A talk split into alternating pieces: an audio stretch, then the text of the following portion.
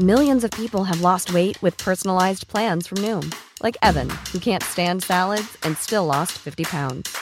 Salads, generally, for most people, are the easy button, right? For me, that wasn't an option. I never really was a salad guy. That's just not who I am. But Noom worked for me.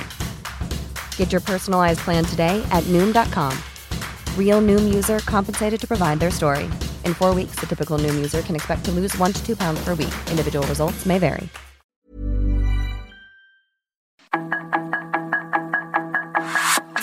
Tarde lo que necesitas saber de forma ligera con un tono accesible. Solórzano, el referente informativo.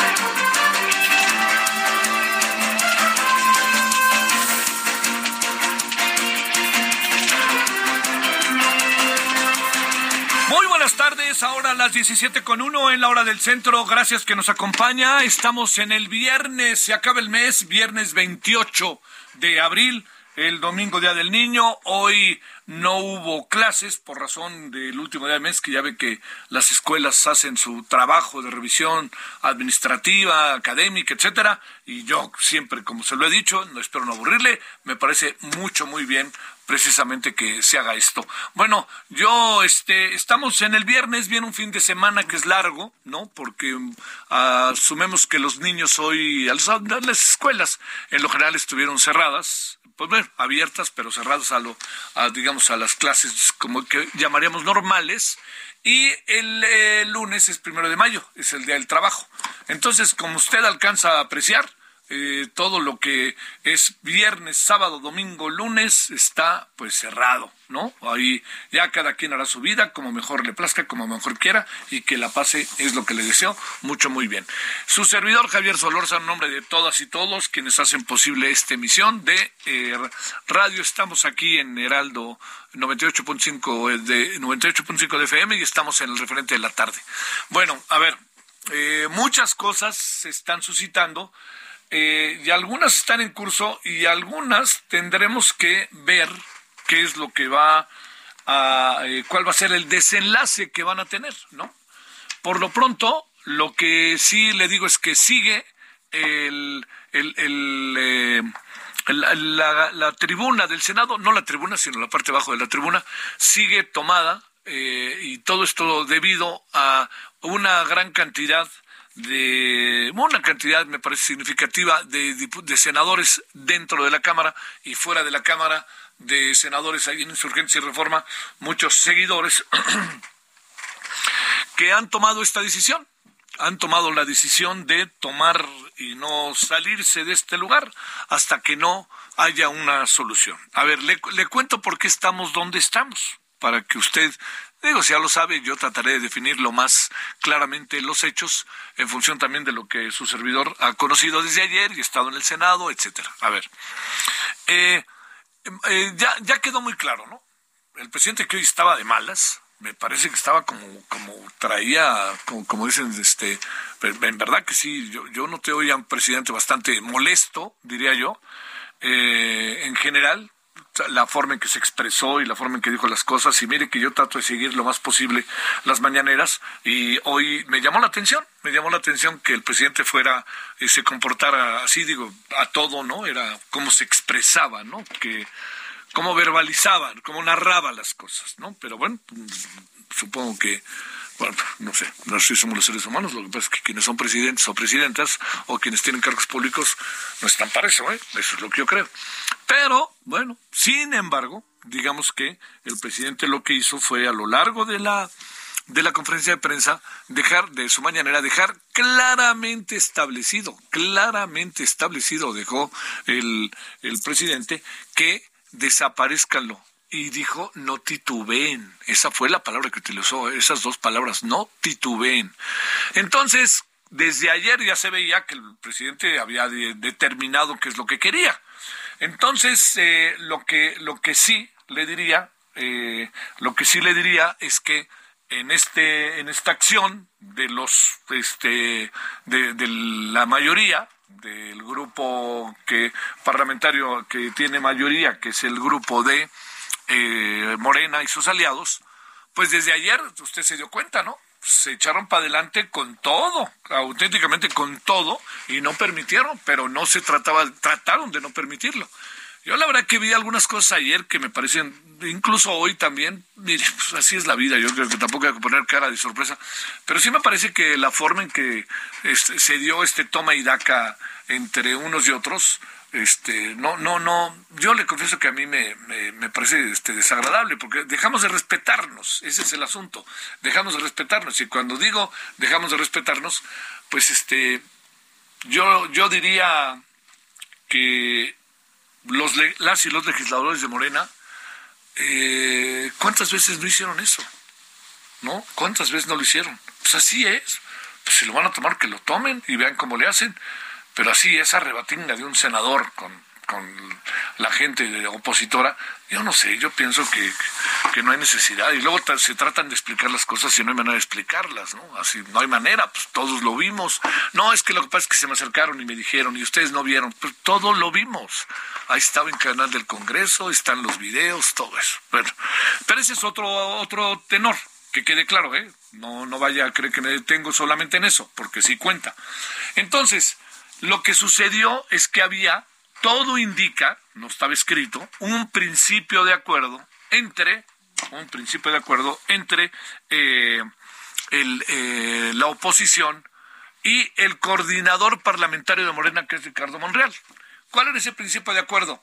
Nosotros los apoyamos con esto y ustedes nos, nos colocan, colocan un quinto pasajero al menos en el INAI para que pueda sesionar. Eso fue lo que ayer estaba. ¿Por qué se armó el relajo, el borlote que se armó? Porque no se cumplió el acuerdo. Entonces, seguramente Morena decir, pero si conmigo no acordaron, entonces ¿con quién fregados van a acordar si no acordaron con su coordinador parlamentario? Entonces aquí viene un nuevo asunto. El coordinador parlamentario ha pasado a segundo plano. Ayer perdió cualquier posibilidad de todo. Ni hablar, no logró hacer más. Hoy ha dicho que es obligado que se coloquen los tres este, comisionados. Y le voy a decir algo. Yo creo que es, eh, es evidente que el siguiente paso después de esto es que lo van a desconocer como coordinador. Eh, ¿Qué va a hacer el señor? Monreal es todo un enigma que va a ser, porque esto es crónica de un, de, esto es, le diría, es crónica de un eh, alejamiento anunciado del señor Monreal hacia Morena y de Morena hacia Monreal. Esto es de ida y vuelta. ¿Por qué? Pues porque uno supuso que iba a haber, que existía la posibilidad de que algo sucediera y que pudiera haber un acuerdo. A ver, aquí eso es lo que está en curso. ¿Por qué está el relajo en la Cámara por lo que le de senadores? Por lo que le acabo de decir. ¿Y por qué ahí? Porque la Cámara de Senadores es la que propone a quienes son eventualmente los comisionados. Entonces, aquí esto llega hasta, en una primera instancia, al presidente. El presidente ya llegó la primera y dijo, los veto, punto, va de regreso. Salió una segunda que está en este momento siendo la posibilidad de que hubiera una votación para tener un quinto pasajero. Esos del quinto pasajero empezó a echarse el asunto y el presidente dijo, Nanay, este, eh, Morena ayer, ya que estaba la votación, no, no lo queremos y punto. Y hoy el presidente, desatado como está, pues este dijo, de este, no, el INAI no sirve para nada, es, eh, es una cosa que no, no, no, nada, bueno, fue vehemente y entonces ya le recuerdo que dijo desaparecer y no titubeen. Le está diciendo a su gente, no titubeen, ¿eh? El que titubee va a dejar de estar en el halo del Señor. Espero que me entienda. Entonces, por eso se comportan los más militantes como se portaron ayer y como se van a portar hoy y no se hagan, porque tomaron muchas veces quienes hoy gobiernan la Cámara y la tomaron y bueno, pues estaban en su derecho, yo no lo estoy criticando, ¿no?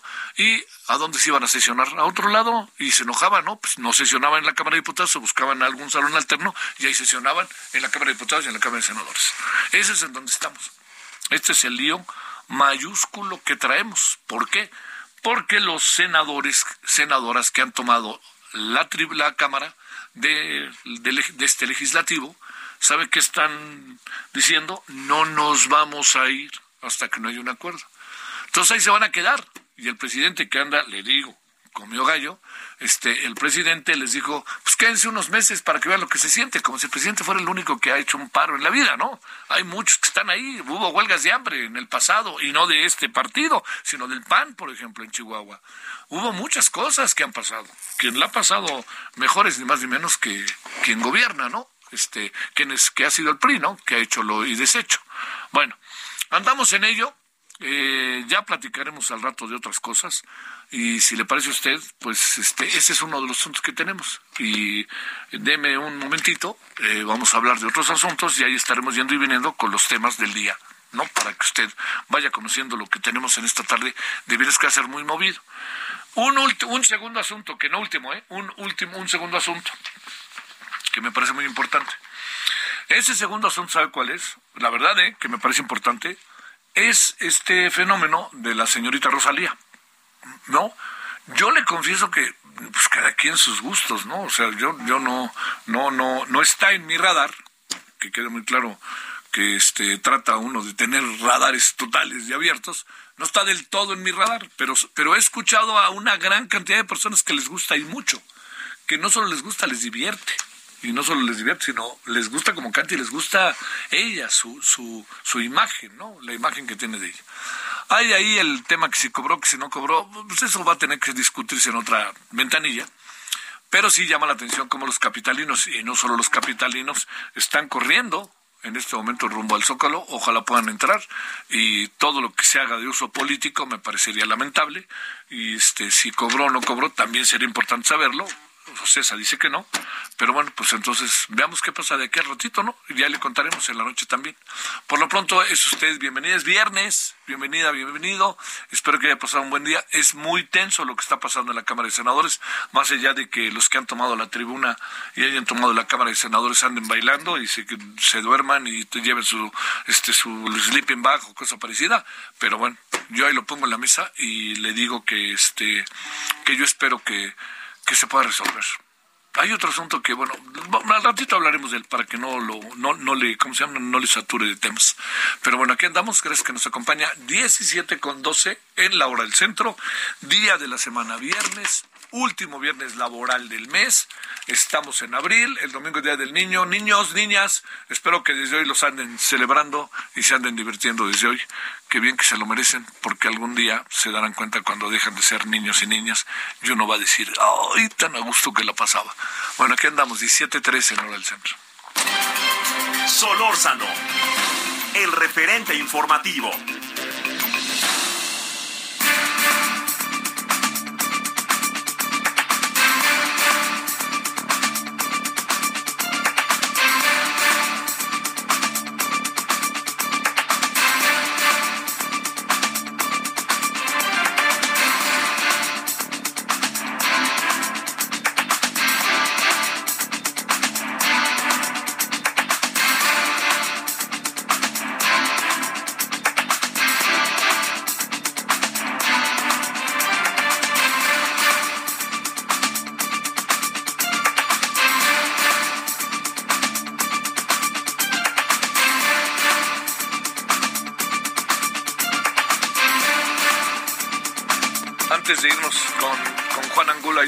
Chilpancingo o hasta Guerrero, y déjeme decirle que en la noche le haremos un gran reconocimiento a un hombre en verdad padrísimo con quien tuvimos más de un año su presencia, quizás hasta más, ahí en el, en el referente de la noche, que es Juan Angulo, era nuestro comentarista sobre temas de seguridad. Los jueves estaba con nosotros y la verdad que llenaba, llenaba con su conocimiento, sus reflexiones, este, y ayudaba muchísimo a leer los momentos en tiempos recios, como decía yo.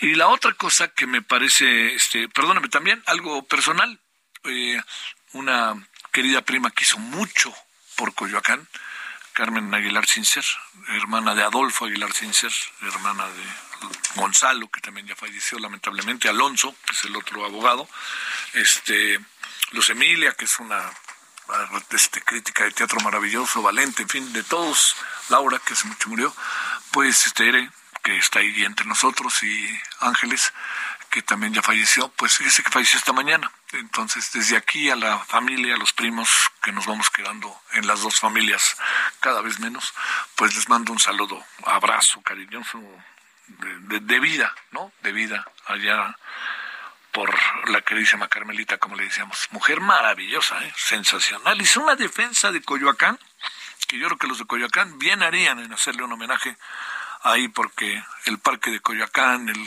el este todo lo que son los la zona que tiene que ver con el río eh, era verdaderamente bueno, hicieron muchos, batallaron mucho en contra de fábricas, en contra del, de, este, la gente que tiraba basura, en contra de los que se querían apoderar. Y Coyoacán, en toda esa zona, estaba, este, los viveros son de, del bisabuelo de los Aguilar, que lo donó al gobierno de la Ciudad de México. Bueno, hay un recuerdo de dos personas en verdad muy queridas. 17 y 16 en hora del centro. Juan Angulo es director general de Periódico El Sur. Querido Juan, ¿cómo has estado? Gracias por tu tiempo. ¿Dónde andas ahora? ¿En Chilpancingo, en Acapulco? ¿Cómo te ha ido? En Chilpancingo, bien. Eh, gracias, eh, Javier. Saludos. ¿Cómo estás? Bien. Conviene más estar en Chilpancingo, ¿verdad? bueno, oye, déjame plantearte. A ver, alcaldes de Guerrero piden ayuda a Evelyn Salgado ante manas de criminales, o así lo plantean. Y uno no sabe si la gobernadora los voltea a ver o no los voltea a ver, pero cada vez son más alcaldes y están en el drama total. ¿Qué pasa ahí?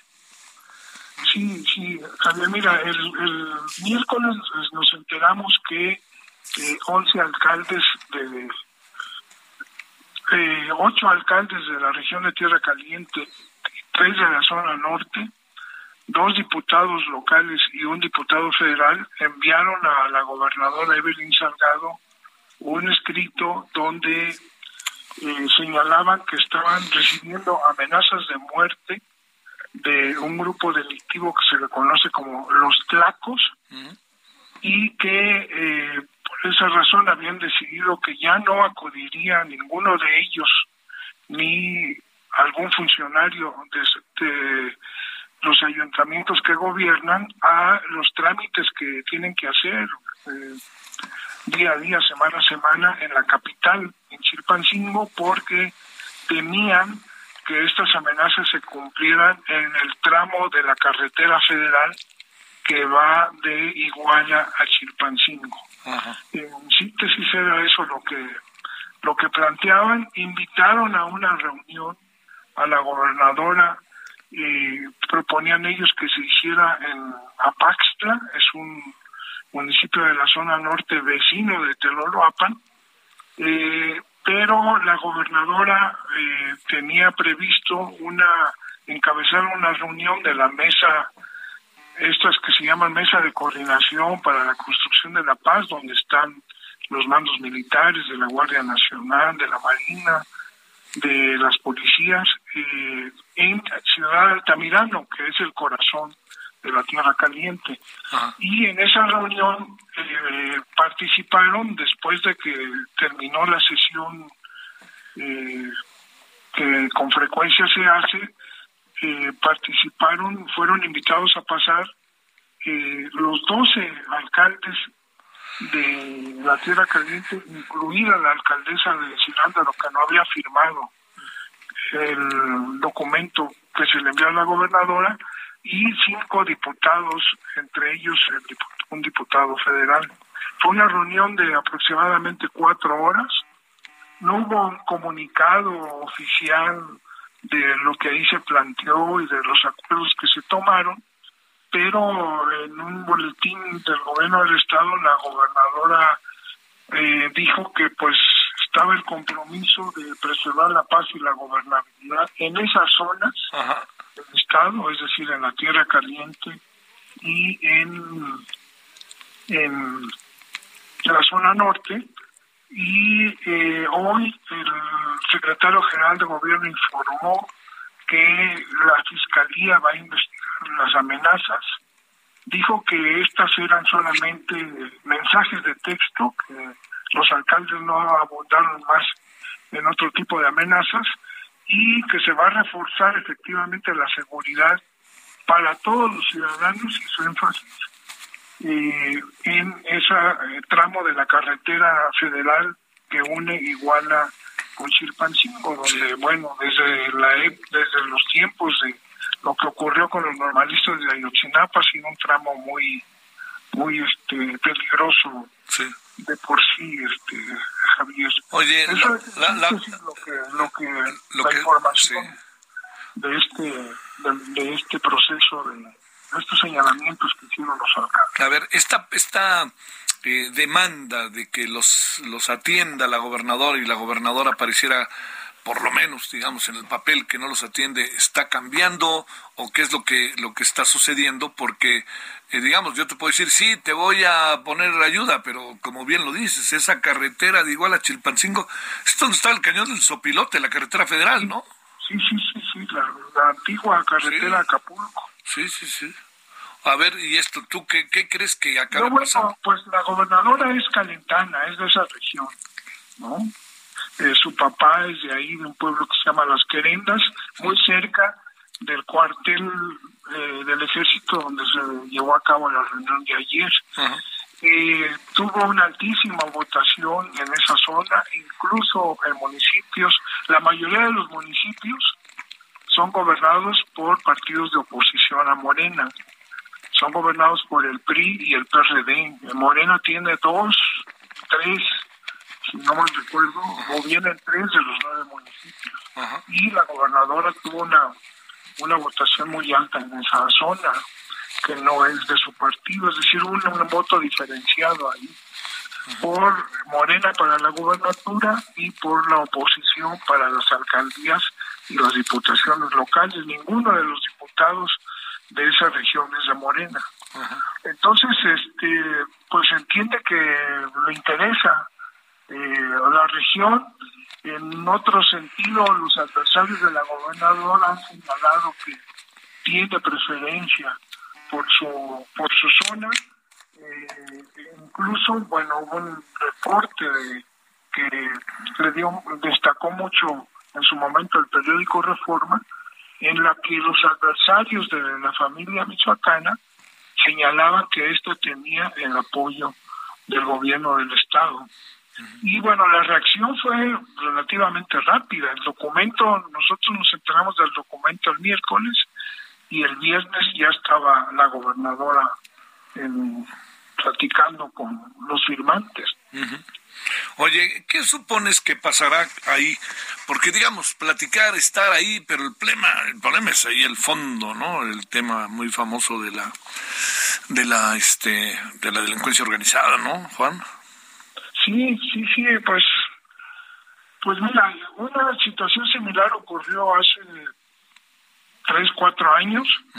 En esa ocasión decían que no podían pasar por Teloloapan los alcaldes, porque allí había un grupo rival a los de la familia michoacana y que para los rivales de la familia michoacana todos los eh, autoridades de esa zona de Tierra Caliente responden a los intereses de ese grupo delictivo.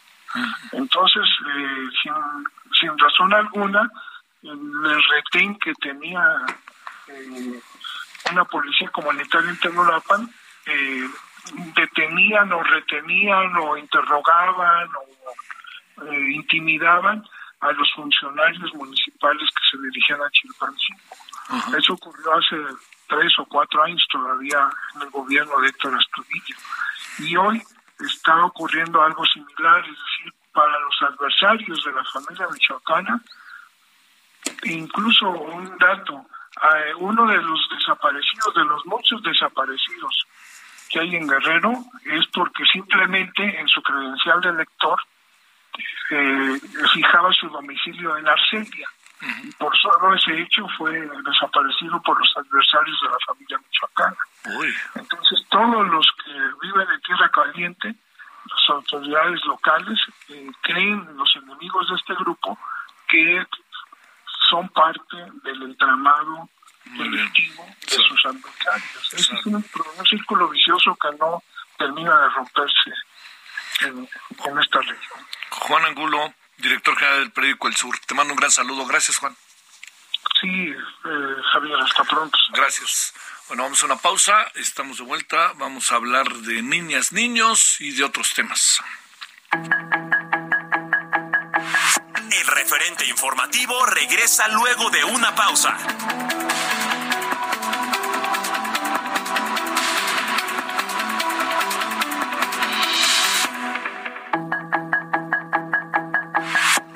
Estamos de regreso con el referente informativo.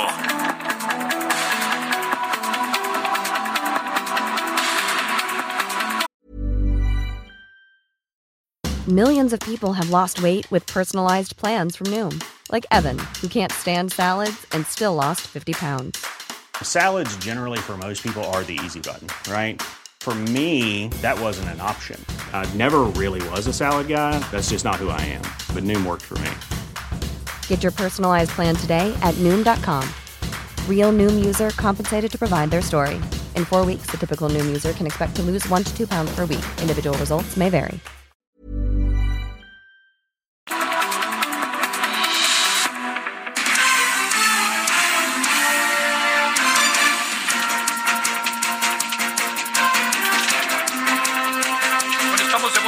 Las 17.30 en hora del centro. Vámonos rápidamente al Senado para que sepamos que nos actualice Misael Zaval. ¿En qué anda el Senado, mi querido Misael? Adelante. Javier, buenas tardes. Hace unos minutos, ante un intento por reanudar la sesión en el Pleno del Senado, cuya tribuna está tomada por la oposición, el presidente de la mesa directiva, Alejandro Armenta, informó que se habilitó una sede alterna para poder desahogar los trabajos legislativos. Pasadas las 17 horas, Armenta entró al Pleno del Senado acompañado de los integrantes de la mesa directiva y de inmediato la oposición encendió megáfonos y comenzó a hacer ruido para, para impedir que el presidente del Senado reanude esta sesión. El morenista se puso unos audífonos por el fuerte rifo de los ruido de los megáfonos y los gritos de la oposición que al unísono indicaban que no había quórum. Ante el ruido, la mesa directiva se movió a algunos escaños, Javier, donde se agrupa pues ya la, eh, el partido político Morena y a las 17:14 horas reanudó la sesión con 65 senadores presentes.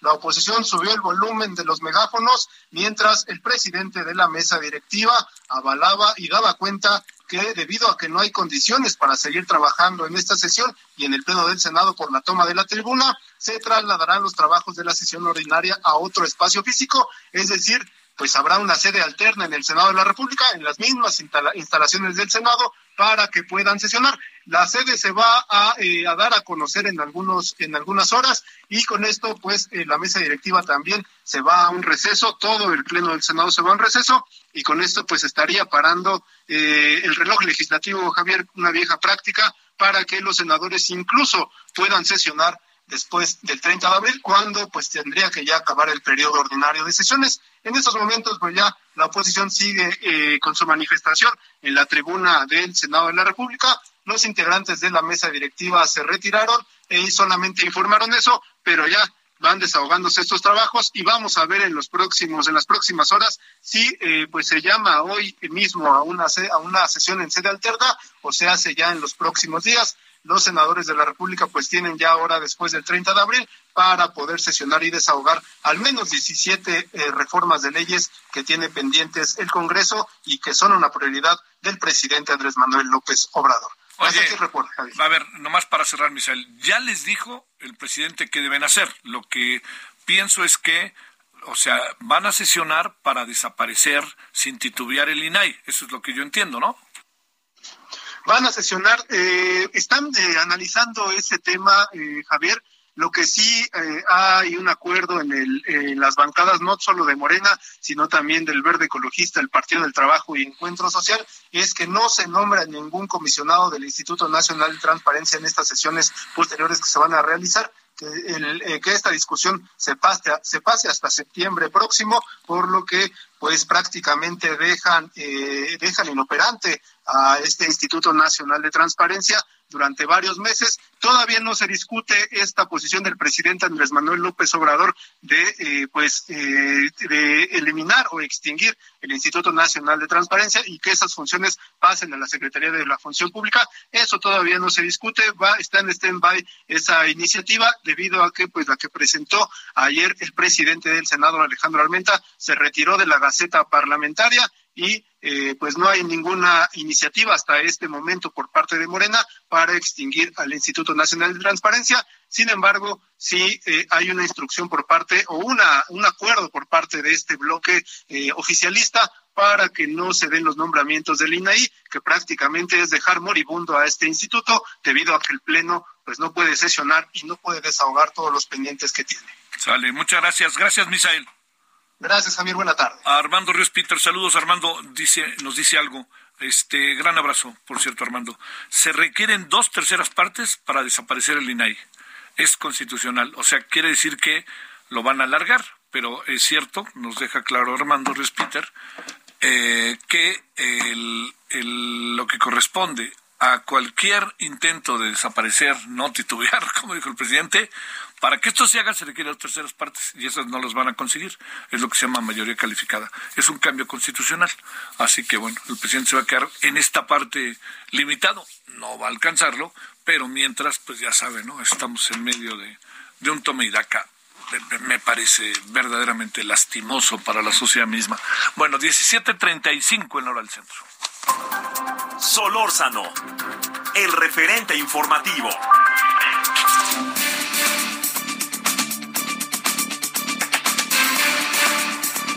Bueno, vámonos eh, a las 17.35 entonces. Juan Martín Pérez García, coordinador regional del de Tejiendo Redes, Infancia en América Latina y el Caribe. Juan Martín, ¿cómo has estado? Muy bien, Javier, qué gusto saludarte. Gracias por esta oportunidad. No, hombre, gracias a ti. A ver, vamos a entrar. Eh, cuando uno de repente ve los informes que, que ustedes plantean, sí, sí es muy rudo, ¿no? Pero a ver, duermen en la calle, viajan de contrabando, niñas, niñas, y ellas son particularmente los principales, las principales víctimas de la migración. A ver, ¿cuáles son los principales hallazgos de todo lo que han venido investigando últimamente, Juan Martín? Mira, Javier, em, como sabes, en general en este momento de abril, 30 de abril, se trata de celebrar eh, como desde 1924 a niños y niñas y es también oportunidad para recordar los pendientes. Entonces, pensando en una lógica de balances de claroscuros, quisiera iniciar como por lo que nos da esperanza, diría, y es que hay cada vez más niñas y mujeres adolescentes que están denunciando la violencia, que están haciéndose presentes con activismo y muy visibles en las redes sociales. Que el mundo adulto a veces no está tan cercano a estas realidades, pero hay bastante activismo de niñas y mujeres, adolescentes, lo cual es muy positivo eh, y da esperanza sin duda. Creo que otro elemento positivo, eh, Javier, eh, tiene que ver con que ahora contamos con miles de funcionarios y funcionarias que después de la Ley General de Derechos de Niños y Niñas en 2014 han ido incorporando paulatinamente el enfoque o la perspectiva de infancia. Y buena noticia que precisamente funcionarias, funcionarios legisladoras y por supuesto organizaciones de sociedad civil, con el apoyo de organismos internacionales, logramos frenar, cuando menos por unos meses, el intento de desaparecer al CIPINA, el Sistema Nacional de Protección Integral de Niños, Niñas y Adolescentes, y que aquí parafraseo a los expertos y expertas de Naciones Unidas, quienes en una carta dirigida al presidente como jefe del Estado mexicano le plantearon que hacer esto era violatorio al derecho internacional de los derechos humanos, era regresivo, pero además el CIPINA era uno de los mejores diseños institucionales de las Américas, que se usa, digamos, como referente. Entonces me parece que es buena noticia que se logró parar y que podamos tener con una mirada internacional este eh, mecanismo de coordinación que es el CIPINA, que no es una institución, no es burocracia, eh, 50 profesionales que ayudan a los funcionarios, a miles de funcionarios a hacer su tarea a favor de los derechos de niños y niñas, pues que esté ahí vivo por ahora y reconocido internacionalmente.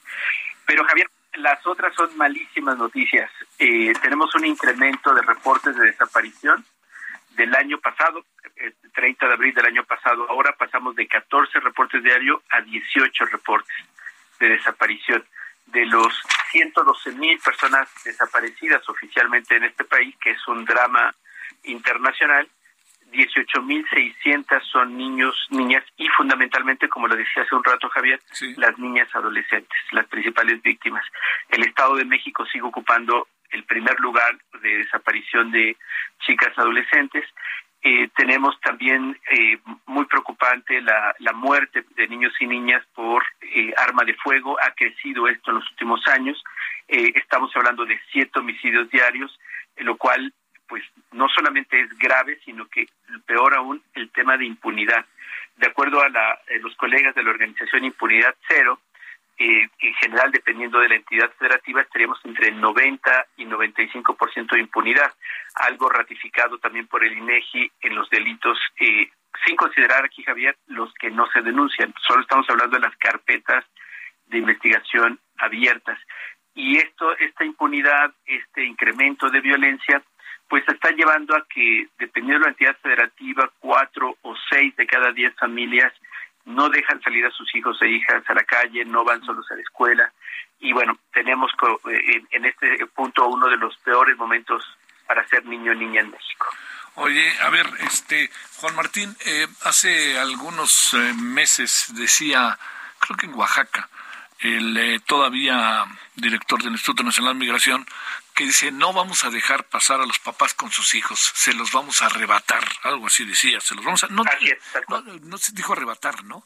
O sea, al final, esto, digamos, yo cuando supe la nota decía, pues esto es una especie de secuestro incluso, ¿no? A ver, de esto que ¿Qué piensas? Porque es algo que todavía está vigente. Ve tú a saber ahora con la caravana de 3.500, 3.000 personas que ya parece que está negociando la posibilidad de que se puedan circular. ¿Qué va a pasar con los niñas, niños y adolescentes? Y oye, y déjame decirte, ¿y sus papás, mamás, Juan Martín?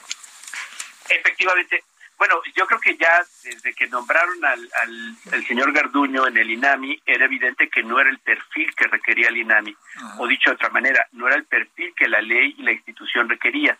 Sí, para lo que el presidente lo colocó y que ha hecho un trabajo, pues, en ese sentido, eh, propio de un policía, propio de alguien que tiene esta mirada criminalizante y esta expresión de separar a los niños de sus familias, que ya lo hizo, recordarás Javier, el señor Trump, con un objetivo eh, publicitario de generar terror eh, mediático. y acá en el caso mexicano también se está dando, hay denuncias específicas, los informes que han hecho distintas organizaciones de la sociedad civil dedicadas a la atención de niñez migrante están reportando esto.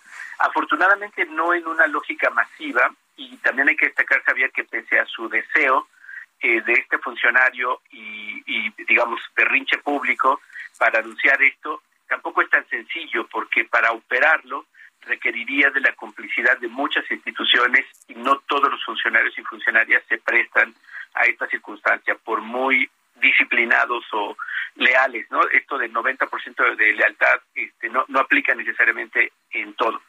Y bueno, en ese sentido, sí hay casos que están litigando nuestras colegas, esencialmente de eh, IMUMI, eh, que se dedican a atender a, mujeres migrantes, pero lo que sí es grave, además del incendio que, que todo el mundo tenemos presente e indigna, eh, es que lamentablemente nuestro país sigue siguiendo, o más bien se mantiene siguiendo la política migratoria que establece los Estados Unidos. México tiene un sello con la Policía Militar, redes de macrocriminalidad que incluyen a las Fuerzas Armadas, a policías del INAMI, personal del INAMI, grupos criminales, que cada vez más es evidente estas redes de protección con autoridades locales. Y aquí volvemos otra vez a esto que destacabas, Javier, las eh, niñas y mujeres adolescentes, mujeres jóvenes son las principales víctimas en esta ruta migratoria. Esclavitud sexual, violencia sexual de todo tipo y impunidad, lamentablemente. Una, un asunto como el que pasó en Ciudad Juárez, eh, Juan Martín, eh, en términos eh, migratorios, niñas, niños, adolescentes, me pongo a pensar ¿qué, qué, pasa con... ¿Tendrán hijos estas 40 personas? Además, son hijos de alguien, por supuesto, pero ¿qué, qué, qué ahí qué, qué, qué hacer, mi queridísimo Juan Martín? Es, una, es un drama porque además no veo que cambie nada, ¿no? Tristemente no, este Javier. Mira, sí, esa pregunta para nosotros también ha sido eh, pertinente. Lamentablemente, eh, en este, como en muchos otros casos, hay una hay un intento institucional del INAMI y de las autoridades del gobierno federal para impedir cualquier tipo de acercamiento con las familias de las víctimas y al mismo tiempo obtener información. Sabemos que varios de ellos eh, tenían, son hombres, varios de ellos eh, tenían hijos, se ha podido conocer en las redes sociales eh, las organizaciones que están haciendo defensa de algunas de las familias por los bloqueos que ha hecho el gobierno federal, eh, pues están considerando el tema, pero ahora mismo no hay un dato que nos permita saber cuántos de ellos, hombres jóvenes, tenían hijos e hijas y, por supuesto, cómo el Estado mexicano va a reparar el daño que ahora mismo no se está contemplando todavía. Y bueno vemos una clara simulación con el señor Garduño y Javier, eh, hay que recordar el precepto o la, el, precepto jurídico, la jurisprudencia que el propio ministro Saldívar en el caso Guardería ABC estableció para los funcionarios que tiene que aplicarse con el INAMI, pero estamos viendo que posiblemente ya existe un acuerdo entre la Fiscalía General y el Poder Judicial para solo simular y dejar en impunidad al señor Garduño. Qué, terrible, Juan Martín. Mira, ahora sí que me, si me permite decirte algo, se ve venir, ¿eh? Pero qué terrible este asunto. Todo indica esto porque, bueno, la Fiscalía claramente está al servicio de intereses político-electorales.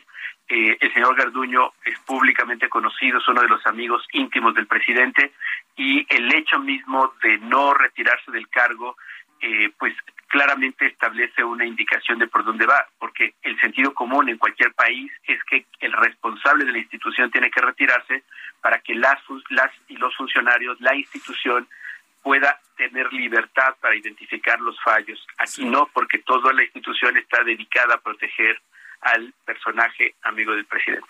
Te mando un gran saludo, Juan Martín. No dejemos de pensar en los niños y más en estos días, ¿no? Además de por sí, ¿no? Gracias, Juan Martín Pérez García. Te agradezco muchísimo. Te mando un fuerte abrazo. Gracias. Gracias. 17:45 en la hora del centro. Solórzano, el referente informativo.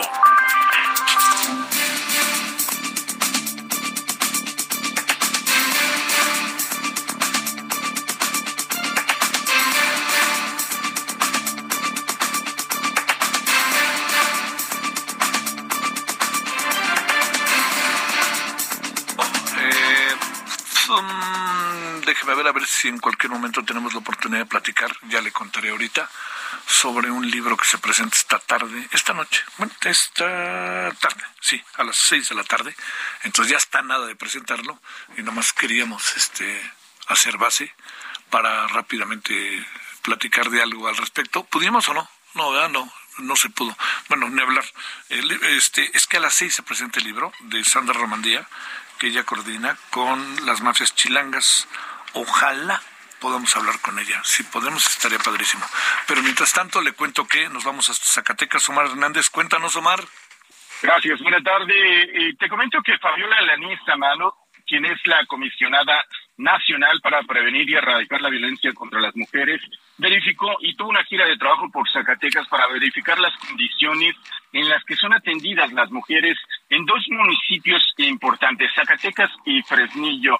No está de más eh, recordar que Fresnillo y Zacatecas encabezan las ciudades en todo México de percepción de inseguridad por lo que esta situación es importante, ya que la violencia en materia de género ha sido eh, pues en incremento.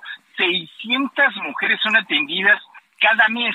Imagínate la cantidad de las personas que llegan y para esto se han construido dos centros de atención hacia las mujeres. Se van a erradicar mayores recursos para eh, pues eh, atender a esta cantidad creciente de mujeres que están solicitando el apoyo de las autoridades. Ya para terminar, déjame decirte que viene de la mano con la, la situación de impartición de justicia. El día de hoy las autoridades hace unos minutos informaron sobre la pena de 600 años en conjunto, una célula de secuestradores seis personas en total, 100 años cada uno, que se logró demostrar ante los tribunales. Un duro golpe a la delincuencia organizada y que sientan precedente para quienes están cometiendo este tipo de delitos. Es el reporte. Sale, muchas, muchas gracias. Bueno, este, rápidamente nos vamos con Sandra, querida Sandra, ¿cómo te ha ido, Sandra Romandía? Qué gusto saludarte. Oye, yo más, mi querida Sandra, no tuve, queríamos platicar desde días anteriores, pero has visto todo lo que ha pasado. ¿Ya estás que a punto de sentarte para empezar tu libro, para hablar de tu libro? Así es, ya casi empezamos este evento, la presentación del libro hoy de Las siete mafias chilangas, de editorial eh, Random House Grijalvo. Y bueno, en el que contamos historias, historias, eh, Javier, de la ciudad, historias que tienen que ver con los mundos ocultos de la Ciudad de México, con las mafias de la Ciudad de México, con los grupos de poder oscuros, violentos, a veces tocados por la política, a veces tocados por el narcotráfico, pero que controlan comercio y servicio y gran parte de nuestra vida cotidiana. Oye, a ver, el libro se llama Las siete mafias, mafias chilangas. ¿Por qué las siete? ¿Han detectado siete, Sandra? Mira, esto lo es por un tema más que nada em, representativo. Es decir, cuando empezamos este proyecto dijimos, hay tanto que contar a esta ciudad que no se ha hecho. Y cuando caímos en cuenta de estos grupos que mueven muchas cosas aquí en la Ciudad de México, pues dijimos, vamos a tomar siete mafias representativas que tengan que ver con cosas de la vida cotidiana muy ligadas. De hecho, incluso en redes sociales pregunté mucho a los usuarios, ¿no? ¿Cuáles son las mafias o los problemas que enfrentan? Etcétera. Y de pronto, este, eh, lo que hicimos fue una extracción de eso, de las más simbólicas o las más que, que, abarcan más de la vida diaria, no en todos los casos, porque por ejemplo hablamos de la mafia del sexo servicio, pero que es importante porque al final pues es algo que está ocurriendo aquí y que ocurre en nuestras narices y que detrás de ello hay trata de personas y una mafia española de la que nunca se ha hablado, por nunca. Oh, me, pero, me sorprende. Este, Sí, sí, entonces pues prácticamente es por eso, es representativo. Hay más mafias, por supuesto, y las historias también son representativas, es decir, hablamos del ambulantaje en el capítulo específicamente del centro de la Ciudad de México, que es donde de alguna manera todos convergemos o nos hemos encontrado, y seguramente es similar las mafias que mueven el ambulantaje en otras zonas, ¿no? Por ejemplo. Oye, a ver, déjame, porque sé que estás a nada de sentarte ya para que lo presentes. Eh, ¿Quiénes participaron o quiénes participan en el libro? ¿Dónde es? Porque pues en una de esas hay gente que ande por ahí y que todavía pueda llegar, Sandra. Eh, sí, eh, eh, pues mira, vamos a estar en la presentación de hoy los coautores, que son Oscar Valderas, Axel Chávez, Frida Mendoza, Sara Pantoja, Alberto Cuenca y Nuris Martínez. Y estaremos ya en unos minutos empezando aquí en la colonia Roma. la calle es Mérida 109 para que nos esté escuchando, todavía tiene la oportunidad de, caer por acá. Mérida 109, tercer piso, en la colonia Roma. Sandra, te mando un eh, gran, gran saludo y este sé que estás ahí a la mitad de todo, entonces te agradezco tu tiempo y a ver si la semana que entra le damos más detalle a todo lo que estás haciendo ahora con las siete mafias chilangas, que está en, eh, este, ¿en qué editorial está? Editorial Penguin Random House bajo el sello de Grijalbo y está ya en todas las librerías. Bueno, que te vaya muy bien y te mando saludos y la próxima semana te buscamos si te parece. Muchas gracias, un gran abrazo. Para ti, Sandra, otro, gracias. Bueno, son ahora las 17.51 en la hora del centro. Eh, más, yo, yo quería, si me permite, hacer base con Sandra Romandía, que está presentando este libro en Mérida 109, tercer piso, Colonia Roma Norte, Ciudad de México. La verdad que yo le agradezco que haya tomado la llamada porque está a nada de presentar el libro. Y yo quería hablar con ella desde días antes, pero ahí, ahí se nos contaron varias cosas. Pero le prometo que para que sepamos qué pasa en esta ciudad las mafias, una mafia española, fíjese, nos vino a decir ahorita, la semana que entra, si usted no tiene inconveniente, nos dedicamos un, un poco, pues, a hablar de ello, ¿no? Para, para que tengamos muchos elementos y tengamos, tengamos más elementos, ¿no? Eh, que puedan entendernos y saber qué pasa en la ciudad. No vivimos, no vivimos en un paraíso terrenal de la Ciudad de México, sí ha mejorado algunas cosas, seguridad, pero, oh, mafias es cosa de que se alcanzan a apreciar, ¿no? A veces de repente uno... Las mafias que pasan por las policías, ¿eh? Y por los sistemas de seguridad. Carlos Juárez, vámonos contigo a Tamaulipas. Cuéntanos qué pasó en las últimas horas, Carlos. Hola, ¿qué tal, Javier? Un gusto saludarte a ti a todo el territorio. Durante los últimos eh, días se han registrado varios enfrentamientos armados entre grupos antagónicos de la delincuencia organizada, principalmente en ciudades como Reynosa y lo que viene siendo Jiménez, donde incluso elementos de la Guardia Estatal han sido agredidos, como en la ciudad fronteriza, en donde los elementos lograron capturar a tres presuntos delincuentes, así como decomisar todo un arsenal y una camioneta. Mientras tanto, se dio a conocer que hubo una balacera en Jiménez, justamente en lo que viene siendo eh, los restaurantes Molipeco, donde tres civiles armados perdieron la vida durante este enfrentamiento. También hubo un ataque a la fachada de la estación Segura Rayones y no se reportaron bajas por parte de la Guardia Estatal. Lo que es cierto es que se están aplicando operativos en municipios como Cruillas, para detectar a estos sujetos que agredieron a los elementos de la Guardia Estatal. Por su parte, la Secretaría de Seguridad Pública del Estado emitió un código rojo justamente en esta parte del Estado para justamente salvaguardar a la ciudadanía luego de estos enfrentamientos en donde han participado fracciones de distintos grupos delictivos. Javier, en la información. ¿Dónde, este, dónde es la zona exactamente, Carlos, de ahí del Estado? Está en varios puntos, focalizado principalmente en lo que viene siendo Reynosa, en lo que viene siendo el altiplano como lo es Jiménez y Cruillas, incluso, bueno, también eh, se reportó el decomiso de varias armas blancas en el penal de Ciudad Victoria. Y lo que te comentaba el titular de la Secretaría Pública, Sergio Hernán Chávez, emitió el código rojo y reforzó la vigilancia principalmente en Reynosa, San, Fernando y Jiménez. Te mando un saludo y te agradezco, Carlos. Saludos allá hasta Tamaulipas. Oiga, nos vamos, pero hay muchas cosas como alcanza a apreciar. El concierto de la señorita Rosalía está ya totalmente casi lleno el zócalo, según vemos hoy en algunas tomas que está marcando la televisión, nomás para que usted esté a las vivas. Si va a ir, pues ya mejor no vaya. Yo supongo que estarán yendo y viniendo y al rato harán un video, harán mil cosas y ojalá usted la pueda gozar, si no la puede gozar este, en vivo. Pásela bien, hasta las 21 horas, el hora del centro. Adiós. Hasta aquí Solórzano, el referente informativo.